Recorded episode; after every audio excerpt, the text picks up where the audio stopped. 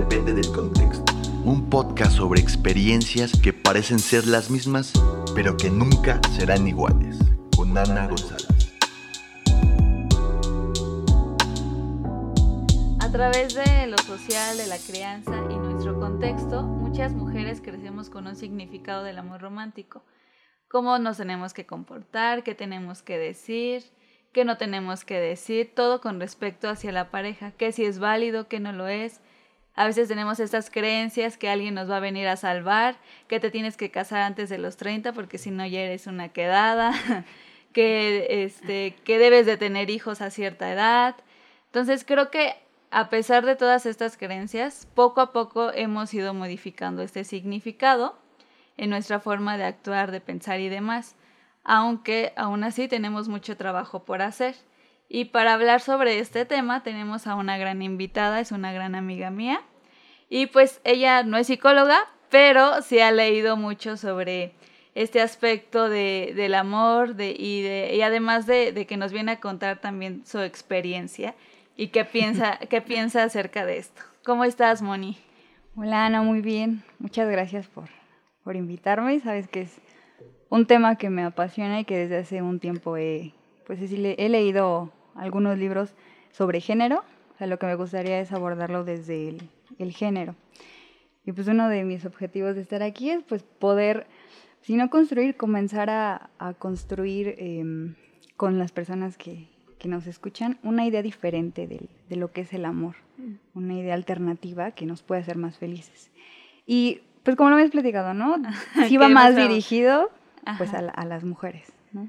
Sí. A pesar de que sé que hay hombres y mujeres que nos están escuchando, yo sé que igual a, a algunos hombres podría aplicar, pero este creo que en este tema pues es algo que en, que les compete más, que nos compete más a las, mujeres, las mujeres, que tenemos experiencia en sí. eso. y creo que este todo, obviamente como desde la perspectiva de mujer, pues obviamente tenemos la experiencia en, en a veces cómo nos comportamos o que si estos conflictos a veces que, que también entramos, que si podemos decir, que no podemos decir, si me veo muy intensa, si no me veo muy intensa, si se va a alejar de mí porque yo ya estoy haciéndome, ya me estoy poniendo el vestido de novia, todas estas la cosas. Que la cajuela el vestido de novia. Ah, eh, que a nosotros pues lo vamos viviendo a veces del día a día y que igual no es este como un hombre pues nada más puede saber ahora sí lo que piensan ellas.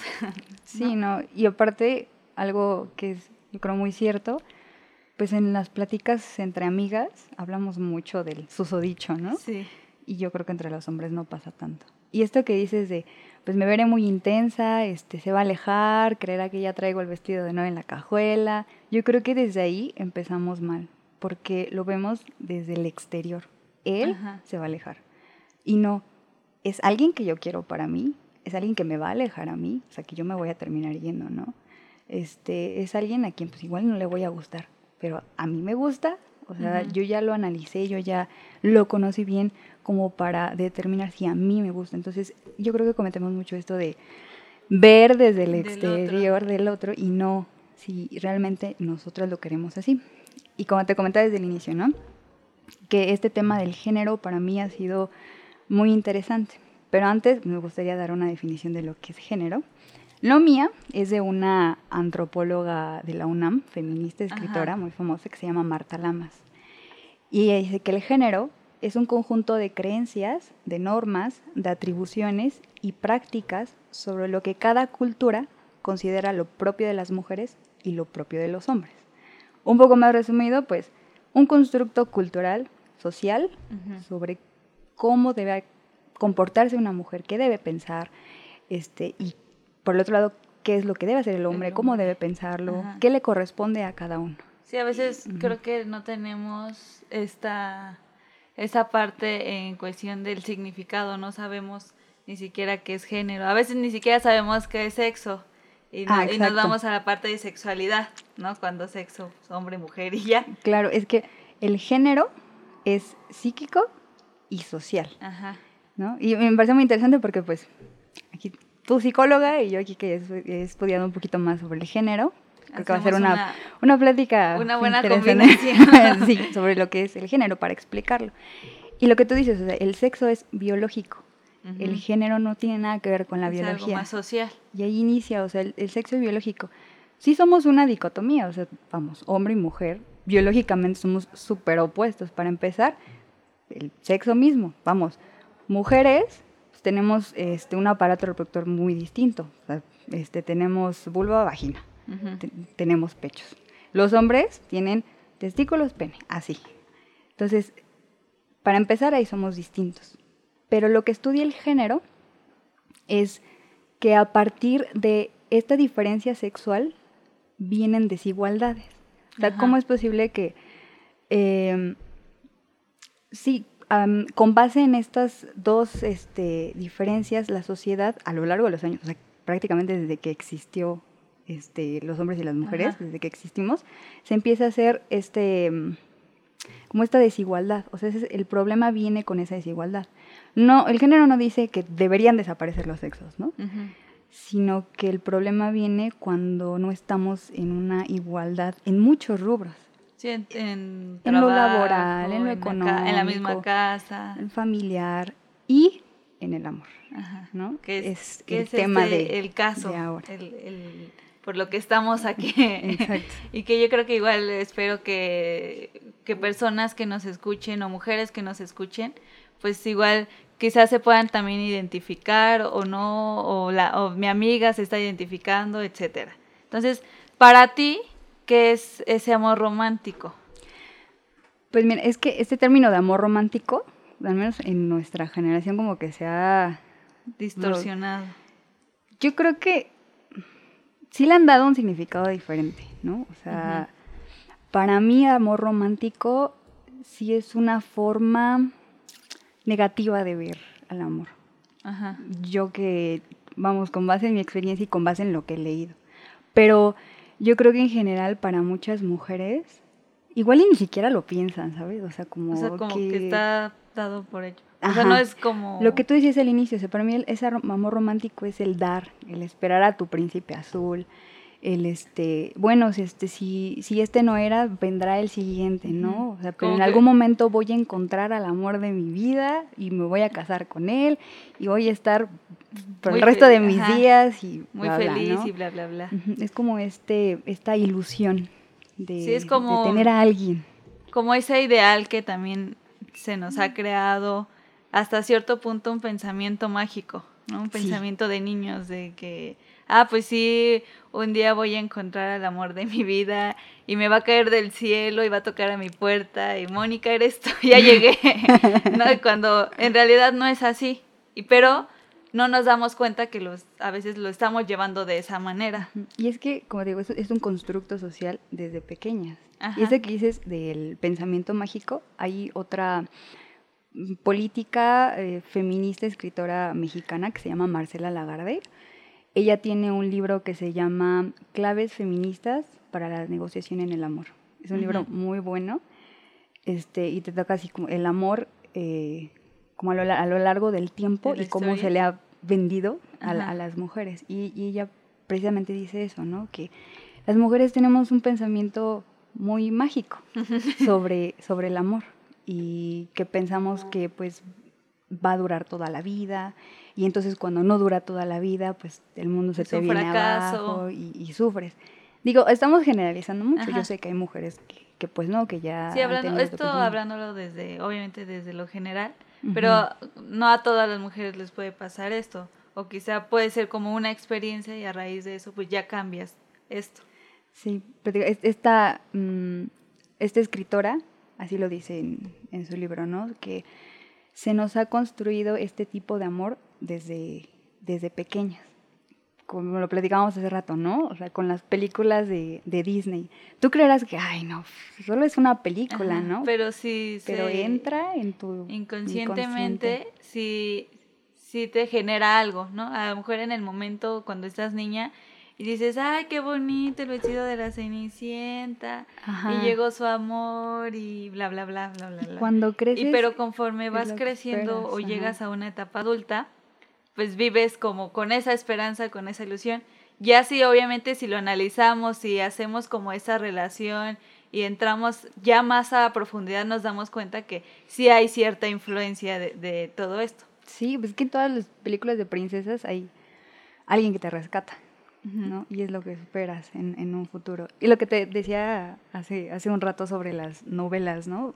yo hoy en día, pues, las novelas mexicanas pues, son un drama total, ¿no? y sobre todo, pues, la realidad es que las mujeres son las que empiezan a hacer como este drama. Y yo me preguntaba, bueno, pues es que yo de chiquita yo novelas no veía, yo veía novelas de niños, para niñas, ¿no? Para niñas y niños. Este, y vi una compilación de algunas este, escenas. De las novelas de niños. Ajá, o sea, estas de este, alebrijes y rebujos, ah, mi la niña de la mochila, recuerdo. Bueno, yo veía muchas esas, esas, novelas y me gustaban.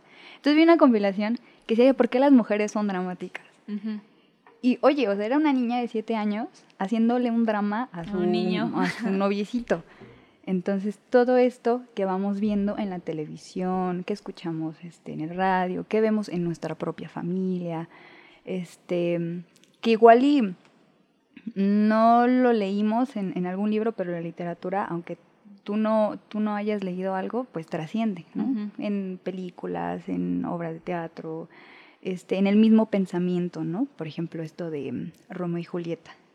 O sea, este tipo de, de amor, lo que precisamente dice Marcela Lagarde, es que hoy en día tenemos eh, un pensamiento de amor de hace siglos. Sí. O sea, este, lo de las princesas, este, el ejemplo de, de, Romeo y Julieta, de no puedes vivir, no puedes vivir sin, sin, sin él, ¿no? O sin ella. Te digo, también hay hombres que, que, que, lo viven o lo, lo, sufren. Y igual y pues, hoy en día no se cometen como muchos este, suicidios y te deja el, pues el, el susodicho, ¿no? Pero sí te viene un, un, sufrimiento, ¿no? Del por qué me dejó, o por qué se fue, o por qué terminó de esta manera. Y hasta ese, cierta ansiedad ese, te puede dar. Ese conflicto, pues sí, emocional y de...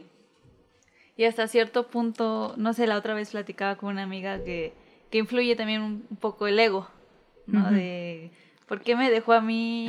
Y si yo soy esto, esto y esto y esto y esto, si yo le di aquello, si le di casi, casi toda mi vida Ajá. y aún así me dejó, ¿no? O sea, no le fue suficiente el que yo le diera todo de mí y aún así me dejó. Entonces vamos creyendo. Y ahí, por ejemplo, entra algo, victimismo. ¿no? Ajá. La víctima en que te victimizas. Y eso también, por ejemplo, mmm, Simone de Beauvoir, que fue una filósofa francesa, igual feminista, en su libro El segundo sexo habla sobre el victimismo. No es justificación, o sea, ella lo, lo, lo, lo estudia, pero dice que, bueno, si las mujeres desde el inicio prácticamente de su existencia han sido oprimidas, es como una reacción natural que eres la víctima. Ajá, y entonces, pobre de mí. entonces sí eres la víctima, Ajá. ¿no? Entonces como que esto pues fue este, pasando a lo largo de los años y lo fuimos aprendiendo. Es como si lo tuviéramos como marcado en la piel este, de ser víctimas. Y lo hemos aprendido. No es normal, no es natural. Pero sí, estoy, sí estoy de acuerdo que somos muchas mujeres las que sí nos hacemos las víctimas, las sí, que somos dramáticas, sí, y no es natural, ¿no? Al contrario de lo que de lo que muchos dicen, ah, es que las mujeres son dramáticas, ¿no? Uh -huh. Este, o, están, están, haciendo locas. un pancho por, por lo que, ajá, o están, o están locas. locas. Pero no, o sea, es, es, algo que hemos aprendido. Y no, este, no, no, no está en nuestros genes, ajá. ¿sabes? O sea, es algo que... No está en nuestro cerebro tampoco, o sea, yo creo que lo que dice, ¿no? Que el cerebro de las mujeres y el cerebro de los hombres es como diferente sí. en estructura, pero no. O sea, no me dejarás mentir, o sea, tenemos el mismo, la misma forma, el mismo cerebro, las mismas neuronas, pero es algo aprendido. Por ejemplo, a mí no me gusta hacer este tipo de diferencias, ¿no? El de el hombre es así y así, el hombre es más racional, el hombre, la, la, mujer, es más, más sensible. sensible. A mí no me gusta eh, o, o catalogar a alguien como de cierto darle un, eh, una etiqueta a alguien, ¿no? No me gusta porque, por ejemplo, en el caso de hombres y mujeres, creo que va más allá de que si su cerebro es diferente o no, va más allá de, de que tengo cierta historia de vida, tengo cierta personalidad, este, tengo ciertas experiencias y demás. Entonces, a mí en lo personal no, no, no es algo que, que yo haga o que, diga comparta, y que, que comparta y que lo lleve a cabo, ¿no? Y a veces como que llega esta parte, ¿no? De el hombre es así, entonces como ellos son así, hay que aprender a, a, a, pensar como ellos o a tratar de leerlos o al revés, ¿no? Las mujeres son así, entonces aprende a leerla. entonces, no puede, como decíamos, ahorita estamos a veces eh, un poco generalizando ciertas cosas, sí. pero no todas las mujeres son, son así, ¿no? no... Y precisamente estos estereotipos de que la mujer es sensible no ha permitido, no han permitido que una mujer o muchas mujeres, al igual que los hombres, estén en puestos directivos. Precisamente por eso, o sea, su, su razón es que somos demasiado sensibles como para tomar decisiones. Sí. Y no es cierto. O sea, naturalmente no es cierto. Va más, va más allá. Mm. Y por ejemplo, ¿tú qué crees que es de, hablamos de este constructo social? ¿Cuáles crees que tengamos este, en el amor nosotras las mujeres o toda esta, estereotipos. toda esta situación que, como dices, que hemos ido aprendiendo a lo largo de los años y que se nos ha ido, se va inculcando de generación en generación. Pues, por ejemplo, se cree, eh, esto que hablábamos del desbordamiento de amor. o sea, vuelvo a citar, o sea, Marcela Lagarde habla de esto, de porque eres mujer, este, eres como un ser para el amor, ¿no? Eres un ser que va a amar y por naturaleza este, vas a ser buena madre, por naturaleza vas a ser cuidadora, por naturaleza pues vas a darlo todo sin esperar a nadie, protectora. Este, y pues se nos ha destinado a esto, ¿no? Como a seres del amor. Y mm, hablábamos mucho tú y yo de un libro que es este Las mujeres que aman demasiado, por es de Robin Norwood, es una escritora estadounidense, y que otra psicoterapeuta que se llama Aura Medina dice, le agrega, pero demasiado mal. Sí, muy mal. Las mujeres que aman demasiado, demasiado pero muy mal. Y es que, o sea, yo creo que todavía hoy en día es como, ay, pues este es una mujer que ama demasiado, o sea, es como que está bien, ¿no? está, padre, es, lo que debería ser, ¿no? Por ejemplo, de este libro de las mujeres que aman demasiado, este, a mí me gusta una parte donde habla sobre que, que dice que ella se dio cuenta que el príncipe azul, o en el caso de los hombres, la princesa, no era, no es este, más que un simple ser humano. Entonces llegamos a lo mismo de que empezamos a idealizar y que mi vestido de novia y que seguro va a cambiar por mí y que, ah, sí, era un patán, pero pues este, ya me dijo que me amaba y que ya iba a cambiar, entonces pues ya va a cambiar, ¿no? Cuando no es así, a veces nos guiamos mucho por la palabra, por lo que nos dicen. y no las acciones. Y no la, no la conducta, no vemos el que el más allá de que te está diciendo que, que va a estar contigo y que va a cambiar pero le diste ya mil oportunidades, Ajá, pero oportunidades. pero en conducta y en acciones sigue haciendo lo mismo. Exacto. Y nosotras seguimos creyendo que sí iba a cambiar cuando no, es, así. Sí, hay una vez una amiga me dijo un que es como un refrán, un dicho, que era que a la mujer se le enamora por el oído y al, y al hombre por la vista. Y yo creo que igual esta es una idea muy pues, de estereotipo, porque pues así crees que a la mujer la vas a precisamente enamorar o vas a llegar a ella diciéndole cosas lindas y no dándole, este, pues mostrándole interés y con estas acciones. Ajá. Pero no solo el hombre se lo cree, la misma mujer nos lo creemos. Sí. O sea, nos enamoran por las palabras y como tú dices, o sea, ya porque te mande algún mensajito bonito y te pone ahí muchos emojis, hablando de nuestra generación, ¿no? Sí. Este, pero, pues, o sea, tú le dices, bueno, pues cuando nos vemos, ¿no? Es que este fin de semana no puedo. ¿Crees? Es que estoy ocupada. Estoy ocupado. Pues, no Oye, es que va a ser la comida de mi familia. sí.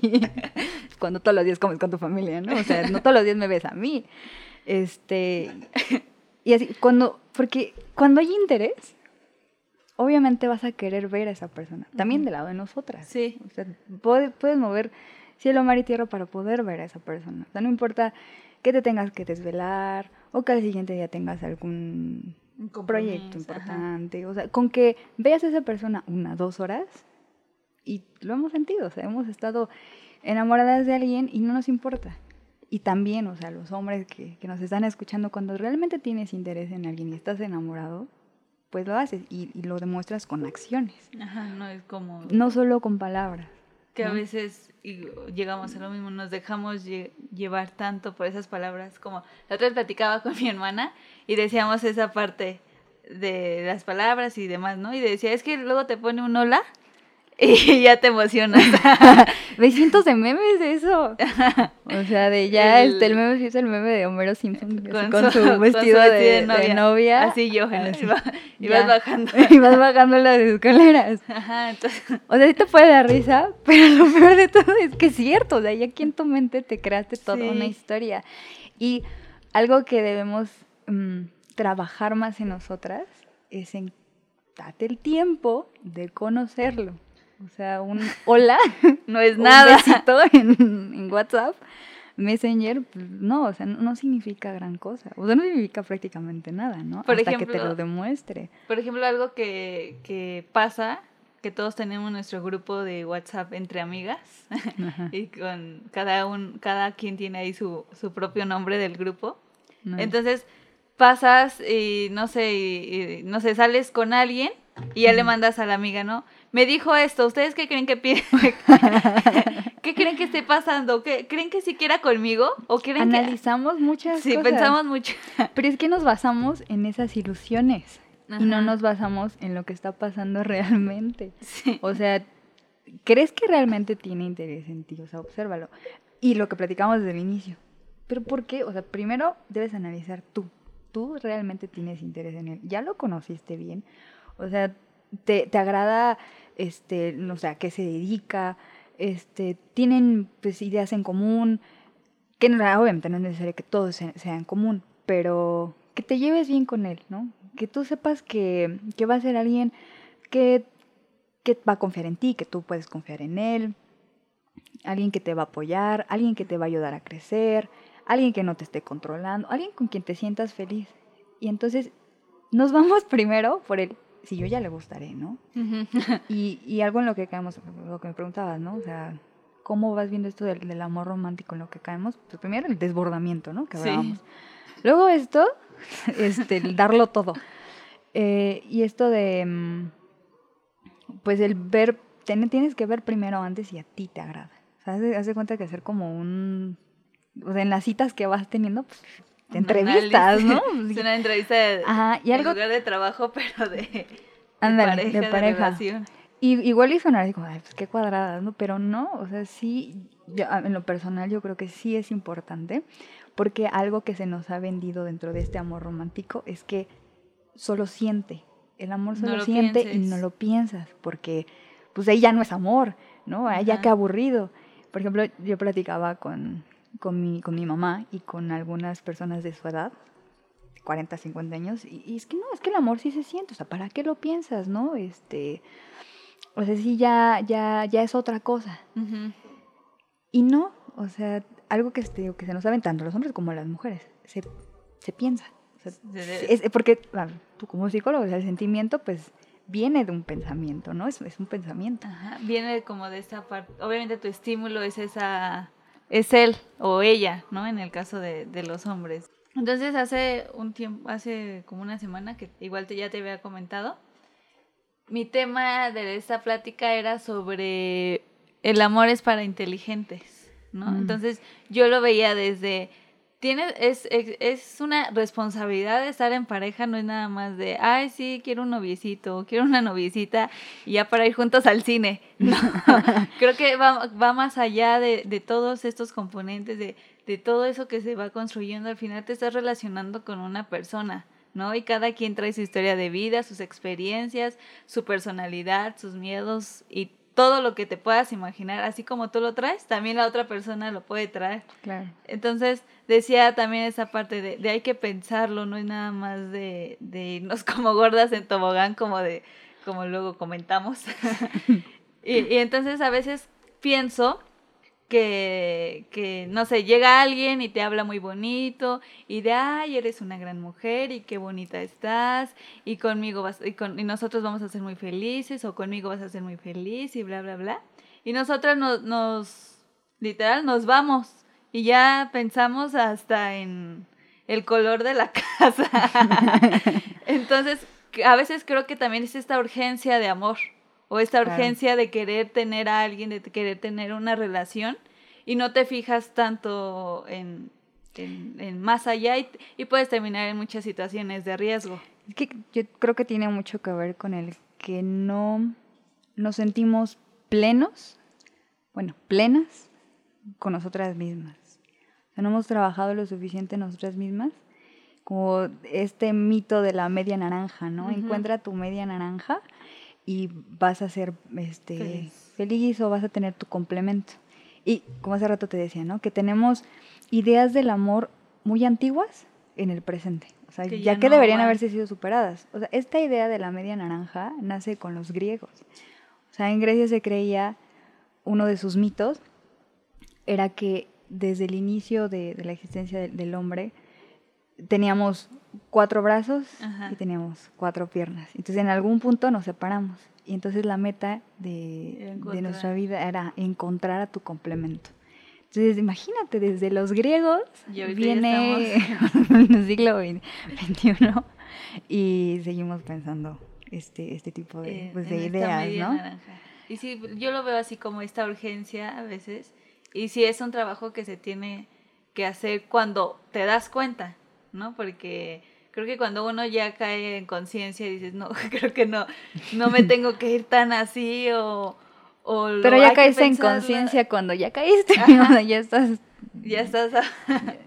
Pero lo dejaste. este es, también es lo padre, ¿no? Porque ya de ahí como que tratas o, o, empiezas a cambiar esa parte de ti, que sí se lleva un tiempo y sí se lleva un proceso, no es como de... Lo importante es que aprendas de ello, ¿no? Ajá. Porque si no, lo repites. Por ejemplo, hay muchas personas, pero ¿por qué me vuelve a tocar un hombre así? O una mujer así, ¿no? O sea, es casi idéntico al anterior, ¿no? Este, y la realidad es que, pues porque no aprendimos la lección del anterior, porque no supimos ver esos puntos del por qué elegiste a esa persona, ¿no? No viste esas señales de que esa persona era así. Y como dices, siempre vemos lo externo, siempre vemos este, lo de afuera, ¿no? Ay, es que este era así, así, así, pero nunca me di cuenta o no me, o no me quiero dar cuenta de cómo también fui yo o de también lo que hice yo. Lo que tienes que trabajar en ti. Ajá. Y entonces, este, por ejemplo, retomando un poco también la parte de los cuentos, que, ¿De Disney?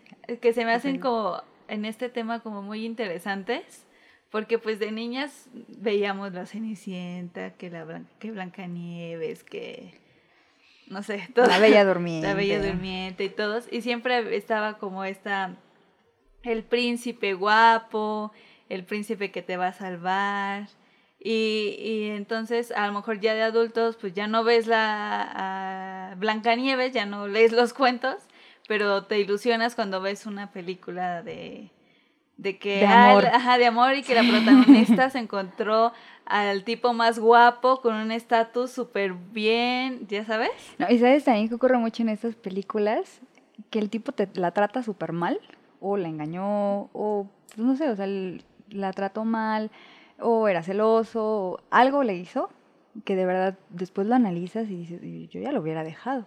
Y entonces pasa algo extraordinario y ya se dejan y este, y pues ya lo, ella súper triste y el tipo regresa de nuevo, perdóname, yo sé que estuve mal, voy a cambiar. y entonces va y cae de nuevo, ¿no? Y, y, entonces el tipo cambia, pero esa es una película. Sí. Y entonces lo seguimos comprando. Y, la, realidad, la vida real no cambia. en la vida real. Pasa algo extraordinario. Yo creo que o sea, las personas sí cambiamos, ¿no? Pero es un proceso muy difícil. Por ejemplo, tú y yo hemos tenido este tipo de experiencias en que creemos que, estas personas o nuestras parejas van a cambiar, pero ya lo demostraron muchísimas veces que no lo van a hacer. Y llega un punto en el que, o sea, ya no es sano estar con esa persona. O sea, no es que el amor se haya acabado, ¿no? Es que sí necesitas separarte porque ya no, ya no, ya no hay algo sano ahí. Este, Como dicen, ya es tóxico.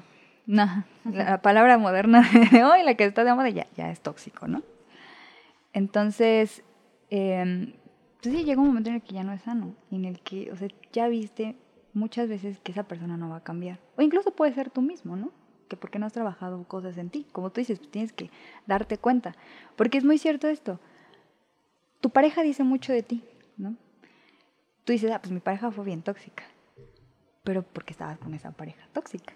¿Por qué estabas con esa persona que era así de tóxica? Algo debe haber en ti que le permitió que fuera así o que tú misma tenías esa toxicidad y por eso te quedaste ahí, ¿no?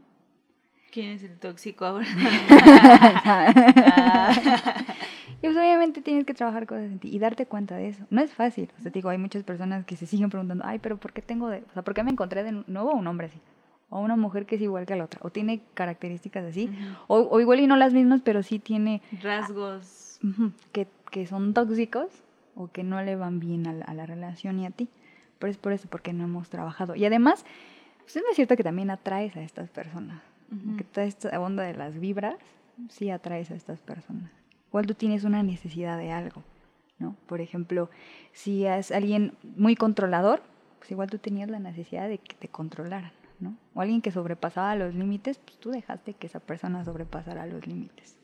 Eh, por ejemplo, ahorita que hablas de los límites, yo creo que es mi, mi palabra favorita, porque creo que es súper, súper, súper importante en todos, los, en todos los ámbitos el saber poner límites y a veces no, no sabemos poner límites o no sabemos qué sí va, qué no va, este, hasta dónde puedo llegar, o, o lo, no lo preguntamos eh, a veces al aire, ¿no? ¿Qué sí puedo hacer, qué no puedo hacer? Pero no lo analices. Pero no lo analicemos ya a profundidad de qué tú sí vas a permitir, qué ya no vas a permitir.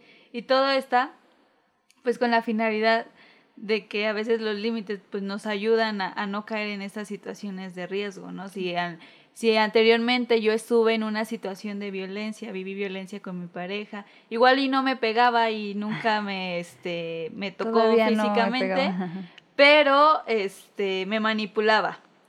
¿Sabes? Ujú. O sea, que era más psicológica y a veces creemos que esa no Sigue es siendo violencia. violencia, claro. Entonces, eh, por eso para mí es muy, muy importante los límites y a todo mundo cuando platico con alguien, yo siempre le menciono los límites. Y es que todo esto va de más atrás. Como te decía, el amor es conocimiento, o sea, el amor es inteligencia, no es así nada más de sentirlo. Tienes que conocerte primero a ti. Y con esto vienen los límites. ¿Cuáles son tus límites? ¿Qué es lo que esperas en, en tu pareja? ¿Cómo quieres que sea? O sea, igual si te haces una lista de qué es lo que quieres, qué es lo que no quieres, obviamente no va a llegar así a la perfección, Ajá. pero pues tus puntos más importantes. Conocerte a ti misma, ¿no? ¿Cuáles son tus virtudes, tus debilidades, cuáles son tus sueños? Tener un plan de vida, o sea, dedicarte primero a ti, conocerte a ti y sobre todo yo creo que la clave de todo lo que estamos hablando es el amor propio. Poder amarte para saber qué es lo que, qué es lo que quieres. O sea, qué es lo que no vas a permitir, qué es lo que no dejarías que te hicieran, ¿no? cuáles son esos límites. El, el autocuidado que también hablábamos hace rato, ¿no? Sí, es súper importante. O sea, En, en todos los aspectos, eh, salud Mm. física, salud emocional, salud sexual. o sea, todo, eh, el ese autocuidado, porque al final, cuando, si te das cuenta, pues si, si permites o, o no te cuidas o, o pasa o caes en una situación de riesgo, pues tú eres la afectada, tú eres la que, eh, vamos a lo mismo, que ese dolor, ese sufrimiento, ese, hasta cierto punto, no lo quiero decir, pero ese drama, Eso de sufrimiento, otra de las mm, estereotipos que se tiene del amor, es que muchas personas todavía siguen creyendo que es sufrir. ¿No? Igual y, mira, yo he visto así muchas cosas en redes sociales de, no, es que el amor, o sea, si lo está sufriendo, entonces no es amor. Ajá. Pero te aseguro que quien lo está compartiendo, igual y tú está teniendo una experiencia en la que está sufriendo y, y sigue creyendo como muy en el fondo de que pues es amor. ¿Y por qué no se va de ahí? O sea, yo sé que sí, como muy sonada en redes sociales, no, pues estás sufriendo no es amor. Pero la realidad es que todavía hay muchas personas que siguen sufriendo el amor. Ujú. Pues ya cuando lo sufres, me Ya acuerdo no. del, de, de otra este, podcast que tuviste con un amigo. Que Ajá. "Ay, ¿Cómo saber Y, o sea, como la, la línea o el límite de cuando ya, ya no, es, amor o ya no, es sano. Es cuando ya lo sufres, cuando, cuando te está doliendo. Ya te está doliendo demasiado. Y a veces seguimos ahí aguantando por esta misma idea de que tú tienes que entregarte, tú, tú pierdes todo, tú da todo. no importa que no te amen, tú amas. Al final lo importante es la experiencia de amar, nada. por ejemplo, ahorita que, que dices, no, tú da todo y no sé qué. Eh, no sé si yo lo, yo esto lo conozco por, por provincia porque mi familia es de Chiapas, entonces todavía piensan o o antes, no sé si ya cambiaron su pensamiento, pero es esa parte de que no te divorcies, ¿no? O sea, sí te mm, maltrata, pero no te divorcies porque ya te casaste, tienes hijos, no puedes dejar tus hijos, imagínate qué van a hacer tus hijos sin, sin su papá, ¿no? Sí. Yo, yo digo que a lo mejor aquí también pasa, pero yo esto lo he visto como muy... Yo creo que esa es otra idea errónea del, del amor, de que, de que el amor es para siempre. Ajá. O sea, es algo muy fuerte, pero yo no creo que el amor sea para siempre. El crearte esta idea de que va a durar toda la eternidad te puede traer después mucho sufrimiento. Porque cuando ya no es real, así te hayas casado y hayas creído que es el amor de tu vida, que yo creo que el amor de tu vida eres tú mismo, después encuentras a alguien con quien compartir tu vida, eh, y termina en algún punto, y de verdad tenemos esta idea muy clavada en nuestra cabeza de que es para siempre, pues el mundo se te viene abajo, ¿no? Pero la realidad es que no, no es para siempre el amor. ¿Qué? Sí, hay un límite. Digo, sí creo que hay parejas que pueden durar hasta viejitos y toda esta idea que, se tiene, ¿no? Pero así puede pasar eso, como puede pasar que te cases y dures dos años, ¿no? O que con la pareja que tienes ahorita, pues dures un año y, y, ya. y ya. Y hayas creído que era el amor de tu vida y te hayas hecho muchas ideas de que te ibas a casar y vas a tener hijos y una familia. El y flor de la casa. flor de la casa. Aparte también a base o con base a qué calidad, ¿no? Claro. Porque yo me puedo quedar con mi pareja toda la vida, pero a lo mejor ya no soy feliz o ya no lo amo tanto o, o, pues estoy ahí pues nada más porque ya no voy a encontrar a alguien más por costumbre, por mil cosas, pero a lo mejor ya no me siento con esa plenitud. O ese miedo a estar sola, ¿no? O estar solo. Y, esa también es otra parte que juega muy juega mucho con la mujer, ¿no? El de tú a los 30 ya tienes que estar casada, a tal edad ya tienes que tener hijos, este, no puedes ser una solterona o y, y cuándo te vas a casar, ya sabes las preguntas de las tías. y, cuando ya tienes familiares. Ajá. Eh, ¿Cuándo te vas a casar? ¿Cuándo vas a tener hijos? Bla, bla, bla, bla, bla, bla. ¿no? Yo recuerdo una vez que a una compañera de trabajo me preguntó así como, ay, pues te quieres casar en algún momento, tener hijos. Y le digo, no, yo no me quiero casar nunca.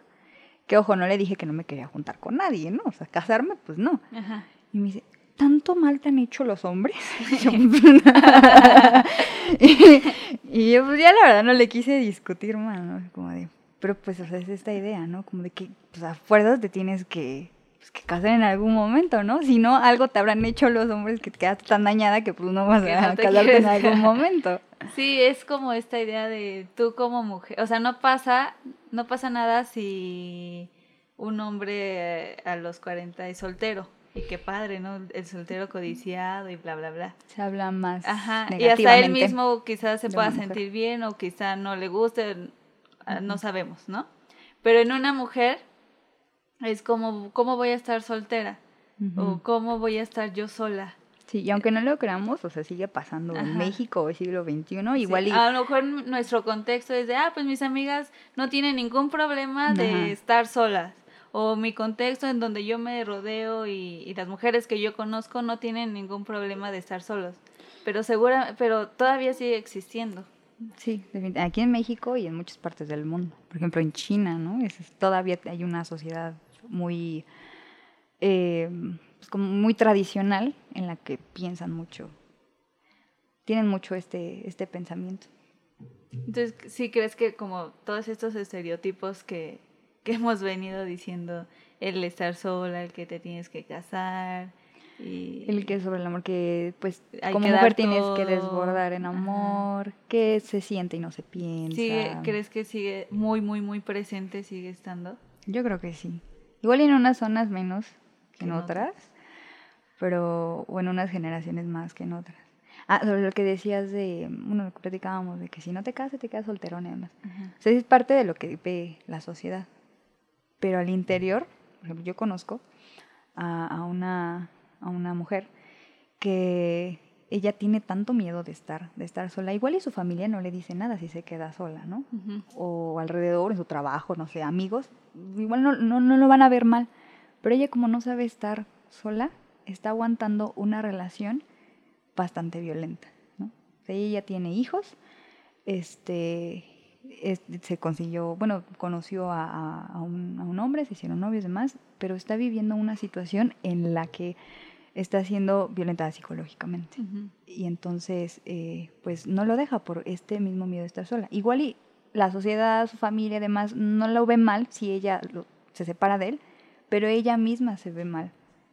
O se ve muy sola, o se ve ya, o sea, acabada si no, si no está con que alguien. a veces lo digo es respetable este es como su objetivo y su único objetivo de vida no cuando también podemos tener más objetivos no igual y sí me quiero casar o sí me quiero juntar con alguien pero pues también quiero trabajar o también quiero estudiar o, o no sé más objetivos. Y a veces como que se olvidan de todo lo demás y solamente solamente juega el, el querer casarte. La otra vez veía una película que, que hablaba como de esta parte. Es mexicana, ya sé, voy a decir una película mexicana que dicen que todas son malas, pero me gustó el mensaje de, de esta porque la chava era así como toda de yo me quiero casar y me tengo que casar y hasta mi prima la más fea ya, se, ya está comprometida y por qué yo no y si yo soy más bonita y, y cosas así, ¿no? Entonces se mete a un curso para aprender a, a encontrar a ese hombre ideal. Ah, es reciente, ¿no? Ajá. Creo, ah, que sí, Que le se- estaban viendo mis eh, papás, pero la verdad. Se me fue el nombre ahorita. Sí. Solteras, se llama Solteras. Ajá. Entonces, eh, el curso para encontrar a ese hombre ideal y te dicen qué sí tienes que hacer, qué sí tienes que decir en la primera cita, qué no tienes que decir. Pleno siglo XXI Ajá. hay ese tipo de películas. ¿En qué, mo- en qué momento este, lo vas a decir? En ¿Ya sabes? Todo esto. Sí. Y entonces ella así como muy aferrada en, en querer casar, en querer casarse, al final conoce a un tipo, lo eh, no le, el chavo este no le dice que se casen, solamente están saliendo y ella por querer que le diga que se case se inventa un embarazo Ajá. y bueno al final se sintió culpable y demás. Pero el fin me gusta el cierre porque yo creo que lo pudieron haber cerrado con que sí se casaban. Y al final no, ella se dio cuenta que pues Estaba- que ella estaba que mal. estaba mal, que no iba por ahí y pues se queda sola. Sí, lo que, o sea, lo que te dicen al principio, bueno, durante casi toda la película, que te amoldes a lo que el hombre espera o quiere, Ujú. ¿no? Digo, todavía eh, hay películas de ese tipo. Y no te enfocas en lo que tú quieres, ¿no? El cómo tú quieres a alguien, para empezar, ¿no? Cómo amoldarte a ti, ser tú misma y después, pues, ver cómo vas a... O sea, qué, qué, mm, qué tipo de hombre quieres, como esas características que buscas en alguien. Este perfil que, que debes de hacer. Sí, es importante. por ejemplo, tú, ¿con qué ideas de, del amor creciste o con qué conductas creciste? Por ejemplo, ya sabes el comentario de, ay, pues tienes que aprender a, a cocinar, ¿no? ¿Cómo no sabes cocinar? Cuando te cases, ¿qué vas a hacer? O cuando... Pues igual y así no directamente, pero sí escuchaba mucho el, este, ya, ya sabes cocinar, ya te puedes casar, ¿no? Con ese tipo de, de frases crecí. Pero algo que me hayan dicho así directamente mis padres, yo creo que más por, como por ver ejemplos entre mis, entre mi familia. Pero si algo en concreto, pues igual y las películas. Seguimos. Uno, Sí, eso, eso fue yo creo que lo que me hizo crecer de esa manera. Y seguramente sí, o sea, eso porque lo, lo pude ver en, pues en mis relaciones pasadas, en lo que yo llegaba a pensar, en cómo me comportaba. Y justamente yo empecé, cuando empecé a leer este tema de, de género, me empecé a dar cuenta de muchas cosas. ¿no? Y de, y de que yo debía trabajar en mí, en el que había cosas que no eran naturales mías como mujer. O sea, yo crecí con esa idea de que pues éramos dramáticas, de que éramos volubles, de que éramos sensibles. Y, y como yo crecí con eso, pues yo lo era. O sea, yo sí tenía esos comportamientos. Y luego dije, no, pues que realmente no es natural, es más psicológico. algo Sí, porque que te la vas creyendo, ¿no? Sí, es que soy dramática. O Porque sí, soy mujer, soy dramática. sí soy estoy loca. Ajá, o, o sí soy este como víctima. Y, y no, la realidad es que es más psicológico, fuiste creciendo con esto. Y lo importante es que te des cuenta y puedas hacer un cambio. Sí, porque pues obviamente si no te das cuenta, vas a seguir así Ujú. y vas a seguir teniendo pues estas conductas, este tipo de Y es que es súper liberador. O sea, cuando te dejas de todo este victimismo, de que eres este sensible, o por ejemplo, este, yo creo que sí es un estereotipo muy grande el que cuando estamos en nuestros días, este, somos más volubles, ¿no? Somos más sensibles. Por ejemplo, yo crecí mucho con esa idea. Sí creo que hay muchas mujeres que realmente las hormonas pues sí se les se explotan, ¿no? Sí, Pero yo creo que muchas otras no. O sea, yo cuando venían esos días, yo decía, estoy sensible. Y lloraba, o sea, veía una película Y y lloraba, ¿no? Y, Ay, déjenme, porque es que estoy, este, estoy triste. O me enojaba por nada. Y entonces mi justificación era que, pues, estaba en esos días. Y poco a poco me fui dando cuenta y dije, pues sí será. o sea, ¿será ¿Será por eso? ¿Sí es natural? ¿O me voy a dejar de, de tanto drama? Y mira, después de ver, de analizarlo, de hace muchos años, no me he vuelto a sentir sensible, ni voluble, ni enojada. Ni se me el- disparan las quieres a- hormonas, a- entre comillas. pretexto. Ajá, yo creo que sí es para, para, para muchas mujeres es como ese pretexto, porque hemos crecido con eso. Sí, hay unas que, este, sí tienen como un- una cuestión hormonal, un- toda, Sí, toda ya, esa sí parte es que sí los sí hace, ajá, sentirse así, pero hay otras que que no lo vamos creyendo y creemos que sí. Yo, por ejemplo, yo era una de esas y ya no. Y hablando de este amor propio, por ejemplo, yo de ti admiro mucho esta parte de que de ir a terapia, ¿no? Sí. De, de cuando me contaste de que ya llevas bastantes años en, en terapia. ¿Cuán- ¿O cuántos Dos, años? Ah, bueno, dos años. Pero Y creo- quizá vaya para más. y no sé cuándo vaya a terminar. Pero Unos 10 añitos, yo creo ya. alguien, a veces alguien externo a como a la psicología o bueno, cualquier persona a veces es difícil primero el, el iniciar ese proceso y en segundo mantenerlo y tú lo has mantenido muy bien y, y aparte te ha ayudado mucho hablando de este amor propio. Co- Sí. O sea, tu experiencia en esto, ¿cómo ha sido? ¿Cómo ha mejorado tu, tu autoestima, tu amor propio, este concepto del amor? Ha sido muy difícil. Sobre todo porque, pues yo traía todas estas ideas del, del amor y el que el otro era antes que yo, ¿no? Esa es Ajá. otra idea errónea de este amor, del amor romántico. Y sí ha sido difícil porque, como tú dices, o sea, ir a terapia es un acto de amor propio. Yo también creo que es un acto de valentía, porque vas y conoces de ti, te empiezas a conocer de pe a pa unos demonios que ni siquiera sabías que existían. Eh, por ejemplo, yo empecé a hacer un ejercicio con, con mi psicóloga sobre escucharme. Ujú. Yo creo que también eso nos falta mucho a nosotras en este tema del amor. Escucharte, qué es lo que quieres, ¿no? Y qué es lo que te dices. Entonces me empecé a escuchar en muchos aspectos de, de mi día a día, de todo lo que hacía, y escucharme tanto las cosas buenas y negativas que, que me decía a mí misma. Eh, y también obviamente pues con las experiencias en pareja que, que he tenido, también me escuchaba a mí misma y qué es lo que decía mi voz interior. Esa voz del amor propio, lo que realmente es, ¿no? Como la, la voz de, de, de tu corazón la, o la voz real que hay dentro de ti. Entonces sí es un, es un proceso difícil, pero te empiezas a conocer. Entonces cuando te empiezas a conocer a ti misma, tus defectos y tus virtudes, entonces comienzas como a desmenuzar cada uno y, y empiezas, aprendes, porque yo también es un proceso de aprender, que es algo que, que muy pocos sabemos o aprendemos desde pequeños, desde pequeños. Sí. Empiezas a aprender a amarte, a amar esos defectos, a amar esas virtudes, a escucharte, a poner tus límites. O sea, todo eso implica el, el amor propio, Ay. conocerte, este, tener más confianza en ti, el primero, como digo, amarte para saber qué es lo que esperas en tu pareja, ¿no? Y poder reflejar ese amor y atraer a alguien que, por ejemplo, que se ame a sí mismo. Ujú. O sea, algo yo creo que deberíamos, que tendríamos que pedir en el otro es que se ame a sí mismo. No que pedimos que sea guapo, que tenga dinero, que sea un sugar que daddy. me entienda, que... Ya. Yo creo que, o sea, lo primero es que se ame a sí mismo. Y muchísimo antes de eso, amarte a ti misma para saber reconocer al otro, ¿no? Para saber escoger.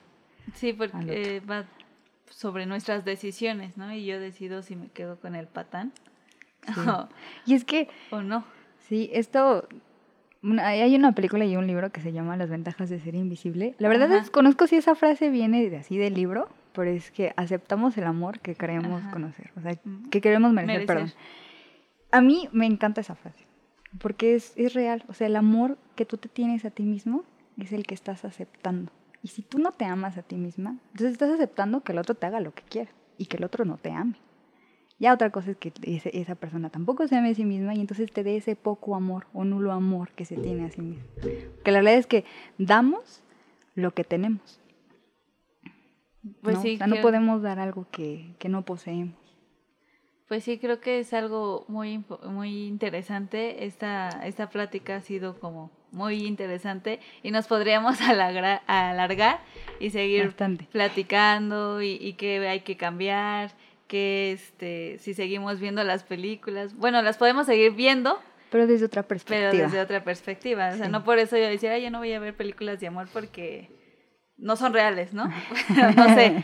Pero Sí. ya, lo- ya le damos otro significado, ya no, no- ya no la creemos de que alguien nos va a venir a salvar o que hay que depender de alguien o al, al casarme o al juntarme o al tener una pareja yo ya voy a ser feliz. Sí, ¿no? Porque, porque- también nos han venido esa parte de, si yo tengo pareja, yo soy feliz.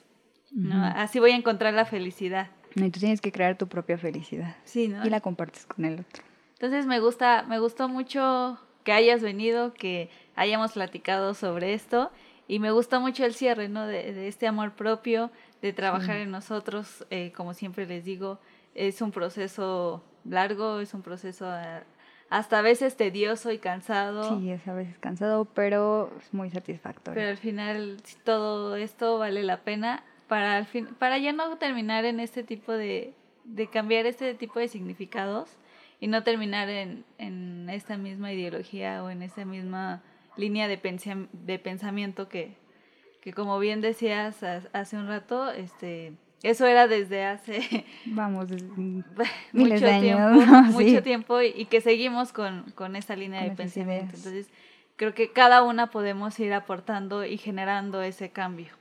sí. Algo que, que quieras decir, que quieras agregar.